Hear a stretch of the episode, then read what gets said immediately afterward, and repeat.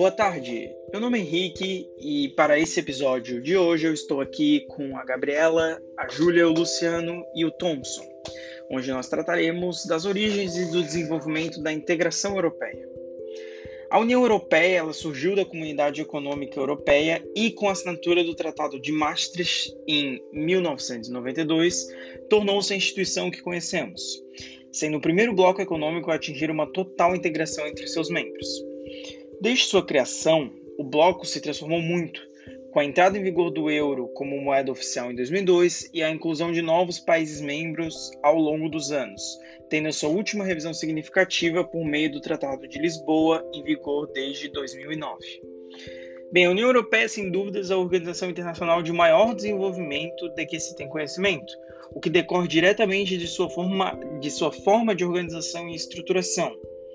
O sucesso da integração no bloco europeu se dá principalmente pela ação de suas inúmeras instituições, das quais falaremos mais a seguir.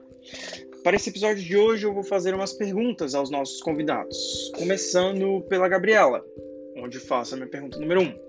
Bem, Gabriela, a União Europeia é uma zona de integração considerada por alguns do doutrinadores como uma união total ou união econômica e política. Você poderia explicar melhor o porquê desta classificação? Então, Henrique, é, para responder essa tua pergunta, é, nós temos que lembrar que a integração europeia ela se desenvolveu com o passar do tempo, né, baseada em diferentes princípios. Então, assim, é, inicialmente nós tivemos o princípio econômico, né, porque na verdade o objetivo da integração era justamente o de auxiliar os estados com menor capacidade financeira e de mercado dentro daquele conjunto de países. Mais tarde, aí, com a entrada é, em vigor do Tratado de Maastricht, é, surge a preocupação com o caráter social e político do bloco, principalmente em relação né, às mudanças é, que estavam acontecendo no contexto mundial. É nesse momento que surge essa união total, né? Que nada mais é, na verdade, do que a, a união dos elementos financeiros, né? Daquele é, inicial princípio econômico que a gente já, já mencionou aqui, com os elementos políticos e sociais, né? E essa classificação ela corresponde, na verdade, a vários elementos que o bloco adotou. Né? Então, assim, como, por exemplo, é, o livre comércio, né? um parlamento comum, adoção de políticas exteriores de defesa e segurança, dentre várias outras. Né? Então, se fala que, na verdade, essa é a forma mais complexa né? e desenvolvida de uma comunidade regional que a gente conhece é, na sociedade atual.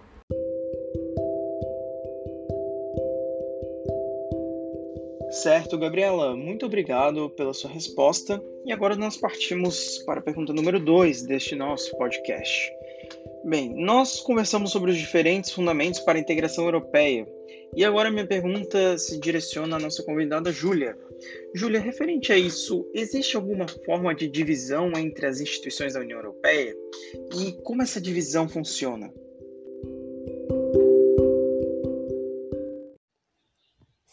existe uma separação possível entre as instituições da União Europeia, de forma a enquadrá-las de acordo com os princípios destacados anteriormente.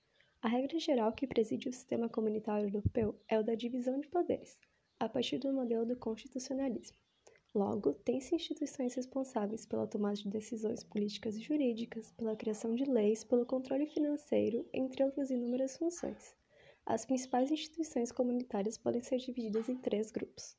As instituições políticas ou constitucionais são responsáveis pelas funções legislativa e política, como o Conselho Europeu, o Conselho da União Europeia, a Comissão Europeia e o Parlamento Europeu.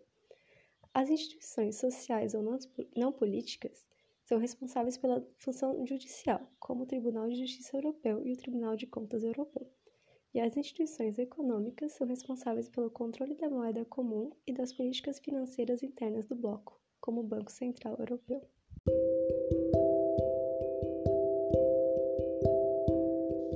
Muito obrigado, Júlia, pela sua participação. E agora eu parto para a pergunta número 3, que se direciona para o nosso outro convidado, Luciano. Bem, a pergunta é a seguinte: as instituições comunitárias europeias são, portanto, instrumentos importantes para o alcance dos objetivos dos países que formam o bloco europeu. Luciano, é, você gostaria de me responder se existe alguma garantia democrática da proteção dos interesses dos Estados-membros e seus cidadãos nas ações dessas instituições? Sim, o procedimento das instituições ele é regido de forma democrática, em que cada um dos órgãos representa uma série de interesses.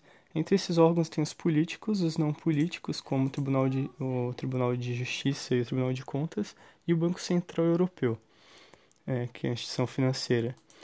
Nos grupos, órgãos políticos, temos o Conselho Europeu, que é formado por dirigentes nacionais e defende as prioridades da União Europeia, a Comissão da União Europeia, que é composta pelos ministros indicados por cada Estado-membro, representa os interesses da União Europeia como um todo, é, também o Conselho da União Europeia, que é possível aos Estados-membros a defesa de seus próprios interesses, e por último o Parlamento Europeu, que representa os interesses dos cidadãos dos Estados-membros, sendo seus deputados eleitos diretamente em seus países de origem a cada cinco anos.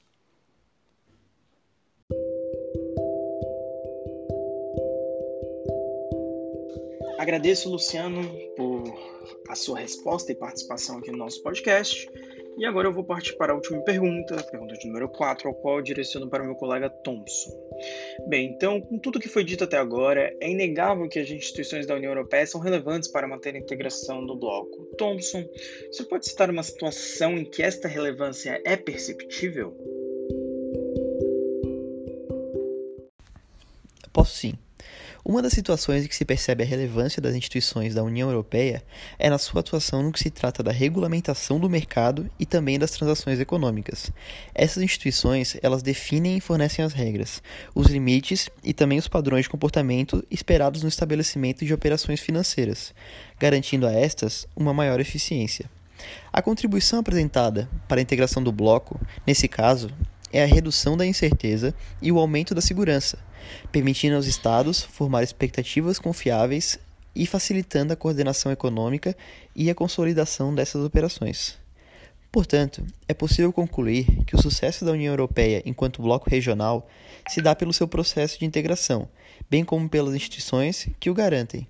Esse modelo organizacional deve sim ser estudado e pode servir como inspiração para outros acordos regionais que venham buscar o status da União Econômica e Política, com adaptações, é claro, ao contexto de cada região.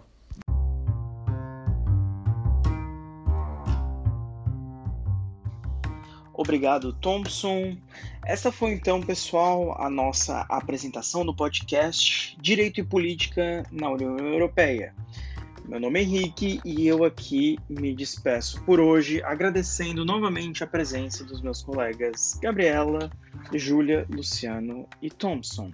Até uma próxima!